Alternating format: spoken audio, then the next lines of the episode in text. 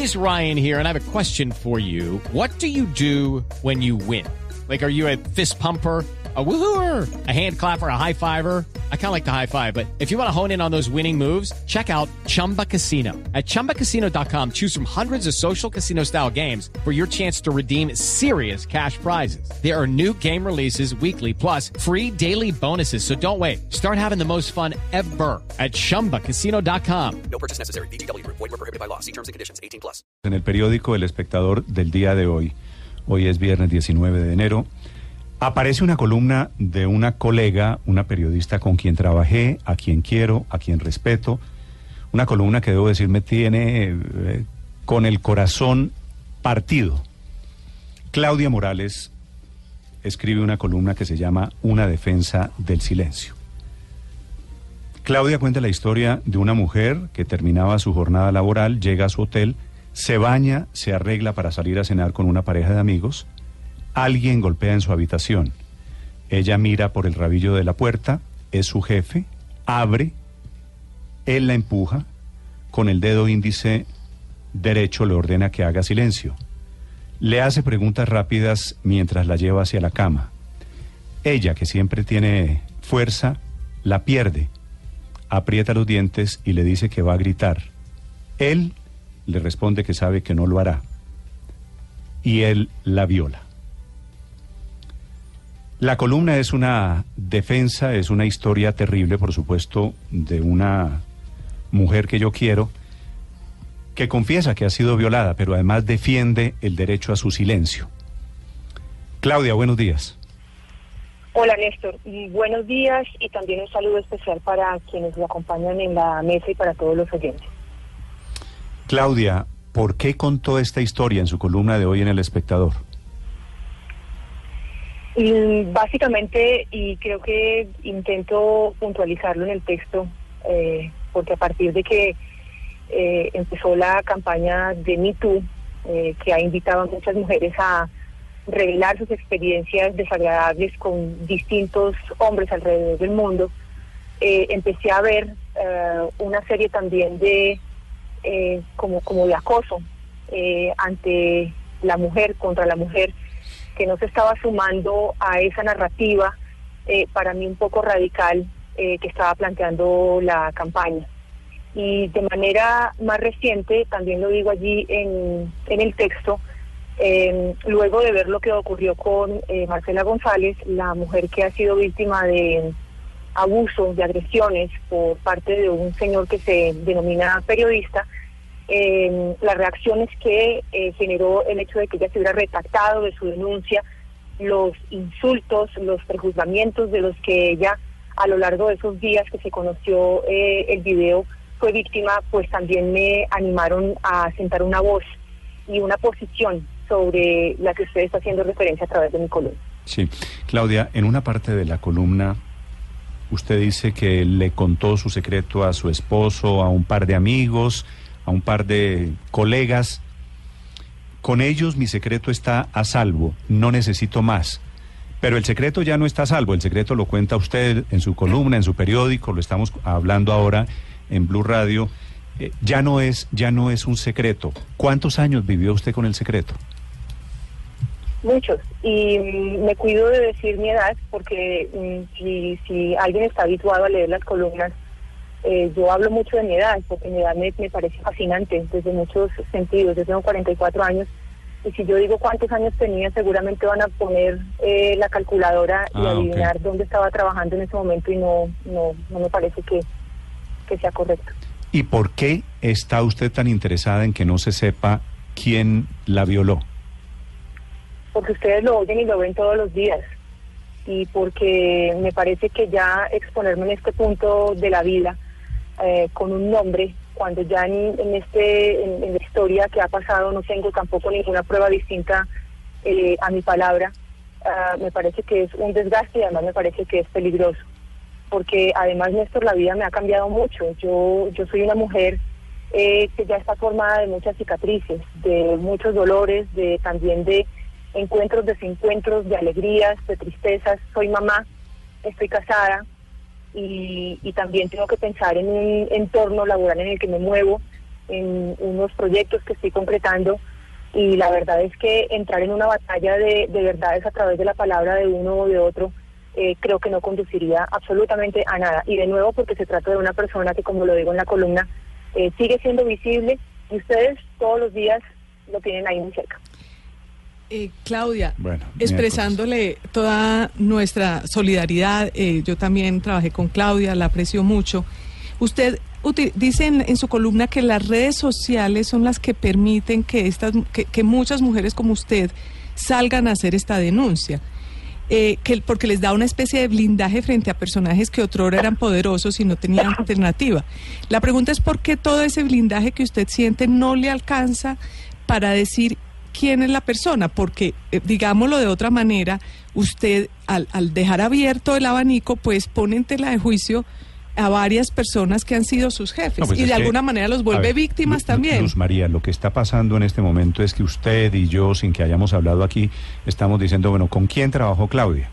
¿No es verdad? ¿Quiénes claro. fueron los jefes de Claudia? Cuando era joven, además. Y eso, y eso mete en un abanico de candidatos a unas personas que deben estar escandalizadas en este momento, sintiendo que pueden señalarlas, Claudia. Sí, la verdad no, no me preocupa pensar en este momento que estará pensando eh, ese abusador de lo que yo estoy haciendo, porque además yo creo que en el fondo él sabe que eh, mi silencio va a ser algo con lo que me voy a, a morir. Eh, pero para responder la pregunta, creo que estoy hablando con Luz María. Sí, sí, Claudia. Vale, Luz María, gracias. Eh, para responder la pregunta de Luz María, eh, sí, cuando yo eh, hablo en la columna del tema, eh, es evidente que en el momento en que ocurren los hechos de los cuales yo fui víctima, no existía nada, no existía el WhatsApp, el Internet, eh, las redes sociales, eso pues era muy lejano eh, en el universo en el que vivíamos en ese entonces. Yo también creo que tiene mucho que ver con el tipo de personaje al que uno denuncia. Eh, creo que tiene que ver con el empoderamiento que uno como mujer en ese momento pueda tener para atreverse a denunciar. Eh, y definitivamente sí, creo que hay unos ciertos movimientos en redes sociales como esa campaña de MeToo que ayudan a que la gente se sienta empoderada, pero por ese camino también a veces contribuyen, no necesariamente porque esa sea la propuesta propia de la campaña, a que la mujer que no se eh, involucra en esa narrativa y en esa manera de afrontar los problemas, pues termine siendo censurada, rechazada o criticada. Claudia, eh, en su eh, columna usted hace una extensa defensa por el por el por el silencio, entendiendo ese ese punto de vista y esa perspectiva desde la cual usted afronta su dolor. Eh, ¿Cómo hacemos entonces para que otras mujeres posiblemente abusadas por este mismo señor eh, pues salgan y cuenten la verdad? Es decir, ¿cómo hacemos para conocer el Harvey Weinstein colombiano? Eh, ¿Con quién estoy hablando? Juan David Laverde. Ah, hola. Juan, no sabía que estabas ahí en la mesa. Eh, unas eh, cuantas opiniones que he visto eh, en el Twitter desde muy temprano eh, van en esa misma dirección. Son eh, personas que no necesariamente de manera amable, sino de manera agresiva, están diciendo que claro, que aplausos para mí, porque entonces yo con mi silencio estoy eh, invitando a que otras mujeres no hablen o a eh, provocar escenarios eh, por cuenta de mi silencio para que esa persona, ese abusador, siga abusando de otras mujeres. Eh, La respuesta es no. La respuesta es yo en la columna no estoy invitando a nadie a callarse. Yo al contrario al final digo, si usted tiene el coraje y usted tiene manera y tiene un entorno que lo protege, vaya y denuncie. No importa si es hombre o mujer, hágalo, hágalo. Yo no estoy diciendo que la gente se, se sume a, a mi silencio. Es todo lo contrario. Si alguien puede hacerlo, hágalo. Yo estoy simplemente diciendo respeten el silencio de quienes optamos por hacerlo, por guardarlo, por tenerlo como opción por distintas razones. Todas las mujeres somos distintas, todas tenemos entornos distintos, todas tuvimos edades o tenemos edades distintas de cuando hemos sido abusadas. Tenemos asuntos culturales que marcan diferencias, tenemos individualidades diferentes, tenemos distintas maneras de ver la existencia. A una mujer no se la puede medir con el mismo rasero por el hecho de que en el género nos identifiquen como mujer. Eso hay que tenerlo siempre muy claro. Ahora, yo yo no le puedo decir a las mujeres que han sido abusadas por ese señor Van porque no tengo ni idea quiénes serán. Yo supongo que serán muchas o pocas, no tengo la menor idea. Si me oyen y si me leen y con eso ratifican que su opción más válida por la razón que sea es guardar silencio, pues que lo guarden. Pero si alguien sale y dice, oiga, después de lo que esta vieja contó y escribió, yo siento que sí tengo que hablar, pues hágalo, qué bueno. Si alguien me pide a mí, venga, agarre mi brazo, abrace y acompáñeme a poner la denuncia, pues yo también lo voy a hacer. Sí. Claudia, eh, le habla Paolo Ochoa. A mí también me pasó, yo ya escribí una columna al respecto también hace varias semanas o varios meses, ya ni siquiera me acuerdo, en donde cuento que también fui víctima de acoso sexual por parte de un jefe. Pero yo sí me arrepiento de no haber hablado en ese momento, sí me arrepiento de no haber presentado una denuncia y de no haber guardado pruebas de alguna manera. Algo que se podía hacer de pronto o que se puede hacer hoy más fácil gracias al celular o qué sé yo, en esa época de pronto no sé cuándo fue lo suyo, pero en mi caso en esa época no había WhatsApp, ni celular, ni fotos, ni nada, ninguna de esas cosas, digamos, tecnológicas que pudieran ayudar. Mi pregunta es, ¿esto sucedió solamente una vez o fue constante y se siguió repitiendo ese acoso sexual y la violaron no una, sino varias veces el mismo personaje? No, solamente fue una vez y yo me retiré de ese lugar de trabajo.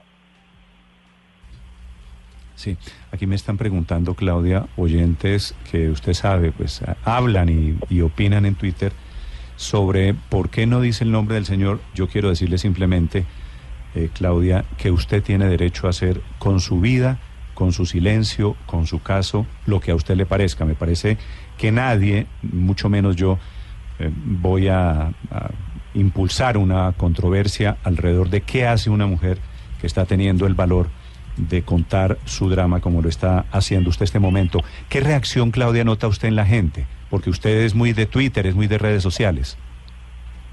Bueno, hasta ahora pues me, levanté muy temprano. Mi esposo me dijo ayer, me dijo, usted tiene que estar preparada porque em, dar este testimonio mm, de la forma como lo está haciendo le puede resultar tremendamente costoso.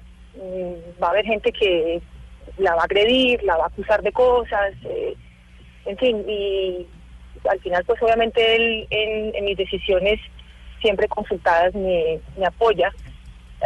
Así que esta mañana, mm, muy de madrugada, me levanté y ya empecé a ver antes de que yo misma pusiera la columna en, la red eh, opiniones de las personas. Debo decir que en su mayoría de conocidos y de desconocidos, eh, pública y privadamente, eh, he recibido palabras respetuosas, amables y solidarias, amorosas.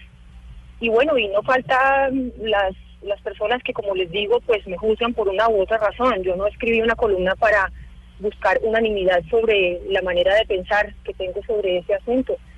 Eh, pero al final también soy muy clara, si usted no tiene nada importante que aportar y lo único que hace es prejuzgar sin realmente saber quién soy yo ni cómo son las mujeres víctimas de abuso que optan por el silencio, mejor quédese callado. No se ponga a opinar y a decir y a, y a, suponer cosas que, pues, que la gente realmente no tiene ni idea. Nadie sabe cuál es la vida de cada quien ni, ni qué nos motiva a tomar una u otra decisión. Claudia, un saludo y expresándole mi admiración y eh, por su coraje, su valentía. Eh, ¿Cómo hacer, digamos, entendiendo el entorno de cada persona para que al final los responsables paguen entonces? porque finalmente puede haber un espacio de impunidad que los ampare para que sigan abusando de otras víctimas. Sí, yo creo que ese espacio de impunidad está planteado desde siempre. Eh, yo sí, de nuevo, invito a que las personas que tengan eh, los mecanismos emocionales, espirituales, para poder denunciar, lo hagan. Yo no sé si una campaña como Me Too sea necesariamente la vía para que el abusador deje de ser abusador. Yo tengo mis dudas sobre eso. Una cierta radicalidad y un cierto fanatismo se ha apoderado de la narrativa que ha planteado de forma noble la campaña y eso también me asusta. Eh, he recibido en mis mensajes directos y por WhatsApp testimonios de personas que, al igual que yo, han sido víctimas de abuso y que, al igual que yo, han decidido guardar silencio, que se han identificado con mi columna y que por primera vez han encontrado una voz que entiende que el prejuzgamiento sobre la individualidad de cada ser no vale en este ni en muchos casos. yo creo que se trata de un tema mucho más cultural, se ponen mucho los ojos sobre la denuncia que obligatoriamente la mujer tendría que hacer, pero muy poco se habla, por ejemplo, de la crianza que le damos a nuestros niños, hombres, varones. Eh, eh, tratamos siempre de empoderar a la mujer, pero se nos olvida hablar de cómo no se empodera al hombre para, para que justamente el empoderamiento de la mujer resulte efectivo. Yo creo Sí. que son muchos factores de crianza, de cultura, de, de, de la forma de ver la vida de cada quien. Claudia, ¿usted cree por la información que seguramente tiene de, de este hombre que algún día alguna otra mujer que de pronto fue también abusada por este señor va a contar su nombre? Es decir, que algún día vamos a conocer Que aparezca quién mañana fue una mujer que dice, yo también como Claudia y el personaje es este. Exactamente. ¿Usted cree que eso eso puede pasar o lo, lo, lo, ve, lo ve posible? si una mujer mm, hubiera sido víctima de esa misma persona y decidiera denunciar sería ah, pues yo creo pues es decir yo no lo esperaría yo no pues, no sé no yo no creo que pase si pasa pues Si pasa, por ejemplo, usted se animaría. Pero, pero a- Claudia, ¿por qué no lo ve usted probable? ¿Porque es muy poderosa esta persona? No, no, no, no, no, yo sí me, no, no, no, yo sí, no, no, yo pues, no, es que creo que eso es completamente imposible. Yo no lo, no, Pues no, parece que es muy Harvey, poderoso. Harvey Weinstein, Parece que es es, un demasiado pobre poderoso. imbécil al lado del personaje. No, no, no, Parece no, que es no. demasiado poderoso. ¿Verdad? No, no, no, no, no, eso sí no, yo no, pues yo no creo. Pues muy berraca, si lo hace, pues, y desde acá si le sirve de aliento eh, que yo le diga que, que si me oye y, y, y- y, pues no sé, y sospecha que la persona puede ser la misma y la puede denunciar, hágalo, claro que sí, pero yo, pues no sé, no, no, no, no creo que eso pueda pasar. Mm. Claudia, déjeme hacerle una pregunta final sobre esta última respuesta suya. Cuando usted dice es un personaje poderoso, Harvey Weinstein... eh, Es un pobre bobo. Es un pobre bobo al lado de este señor colombiano. ¿A usted le, le da algo de temor o aprehensión o qué revelar el nombre de este señor? ¿Por qué? ¿Me pregunta? Sí. ¿Por qué me da? Sí.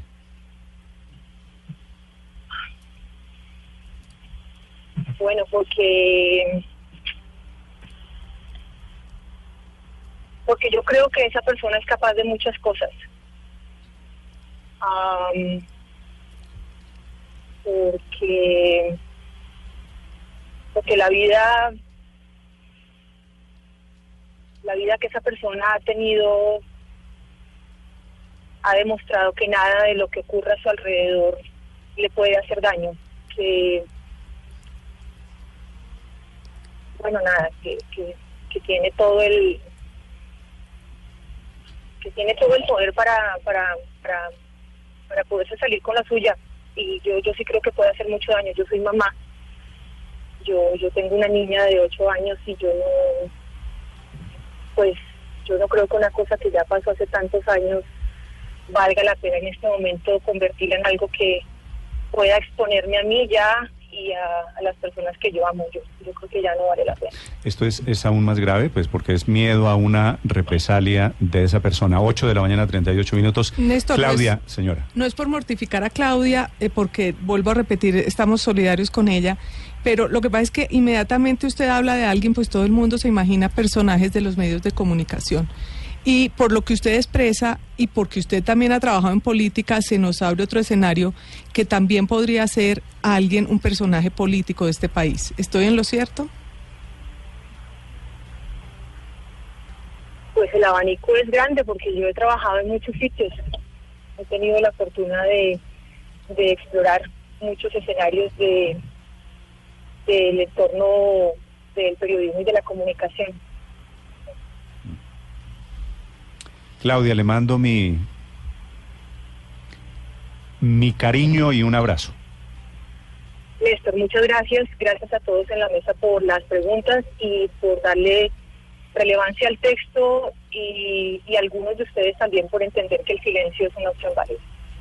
Gracias, es Claudia Morales, es eh, una muy reconocida, repito, muy destacada y querida colega periodista que esta mañana en una columna en El Espectador, vamos a enviarla, yo creo que vale la pena enviarla para la gente que no la ha leído, Giovanni, enviémosla para que la gente entienda perfectamente de lo que estamos hablando. Es una columna que a mí me, me ha roto por el valor de lo que significa y por supuesto estamos todos ahora con el interrogante de quién es, de quién es ese personaje no famoso, no conocido, sino poderoso que le impide a Claudia decir su nombre, que es la, que es la parte de esta columna que ella dice, respeten mi silencio, que yo tengo derecho a quedarme callada sobre quién fue. El Ella dice de- lo que pasó, no dice quién es el, el hombre.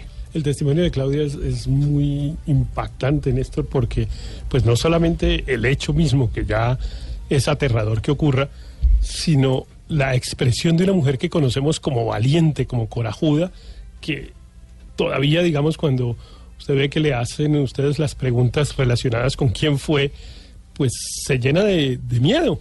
Y ella reivindica y ese tiene- miedo y esa pero, razón. Pero déjeme decir, Héctor, tiene derecho a tener miedo. Claro, no, no, no, ni más faltaba.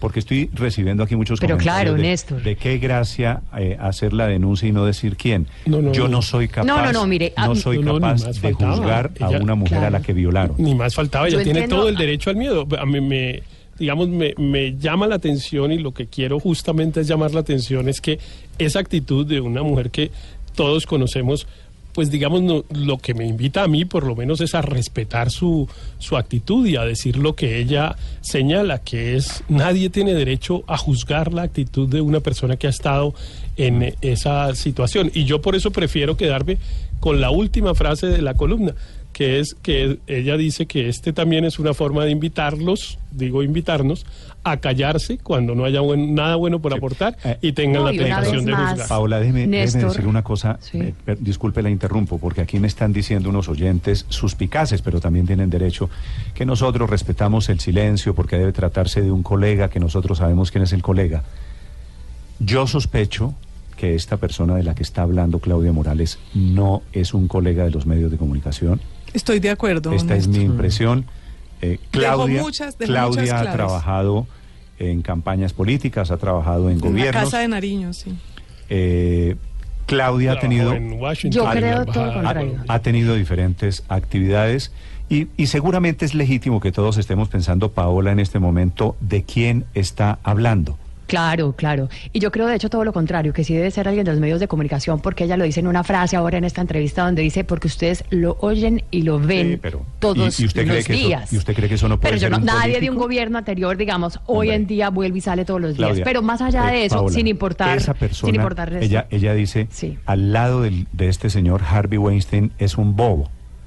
Claro. Esa persona No, tiene, pues que, tiene ser que ser alguien poderoso e influyente, profundamente Tiene que ser alguien poderoso. con mucho poder, con mucha influencia y con muchos amigos dentro de los medios de comunicación. Pero esto también lo que me hace pensar, Néstor, es que esto es casi que un modus operandi y una práctica en el mundo, asumiendo que también lo de ella sea con alguien de los medios de comunicación. Porque mire, le pasó a Mabel Lara, también confesó, mira, a mí me pasó Yolanda Ruiz, también habló de lo mismo. Yo también escribí sobre eso una columna en donde una vez más es acoso sexual de un jefe. Y ahora también le pasa lo mismo a Claudia. Dice uno, pero miércoles, o sea, bonito modus operandi, bonita manera de ser, que también se ve en las salas de redacción y en los medios de comunicación en los Estados Unidos con los grandes periódicos. Está pasando en el New York Times, donde hay todo un maremoto adentro por Pero cuenta. yo- el, yo- el gran editor político del New York Times, la cabeza, Pero- el que pero- se iba a la Casa Blanca, pues lo acaban de Yo- descabezar por, quedo- por acoso sexual sistemático. Paola, yo quedo, repito, creo que esto va más allá de los medios de comunicación. Pero cada uno